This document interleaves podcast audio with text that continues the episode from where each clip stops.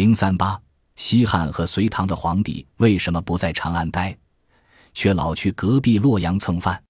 关中地区沃野千里，秦汉以此为根本，向东进取，建立了大一统王朝。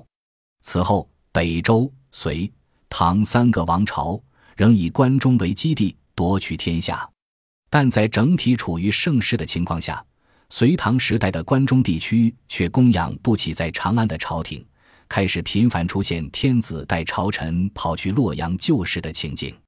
隋文帝开皇十四年。关中地区的旱灾引发饥荒，隋文帝带领朝臣来到洛阳，让一部分百姓也到关东地区逃荒救世。到唐朝，这个情况变得更为频繁。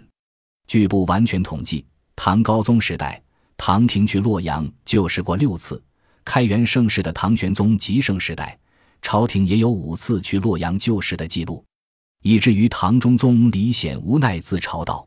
堂堂大唐帝国皇帝被迫就食东都，沦落为逐粮天子了。隋唐时代的盛世期间，为什么沃野千里的关中地区无法养活长安，以至于要去洛阳地区救食呢？当我们细细探究时，不难发现，大一统王朝定都长安时，首都从未真正实现粮食自给。隋唐皇帝跑到关东救时，只是一种不太体面的表象罢了。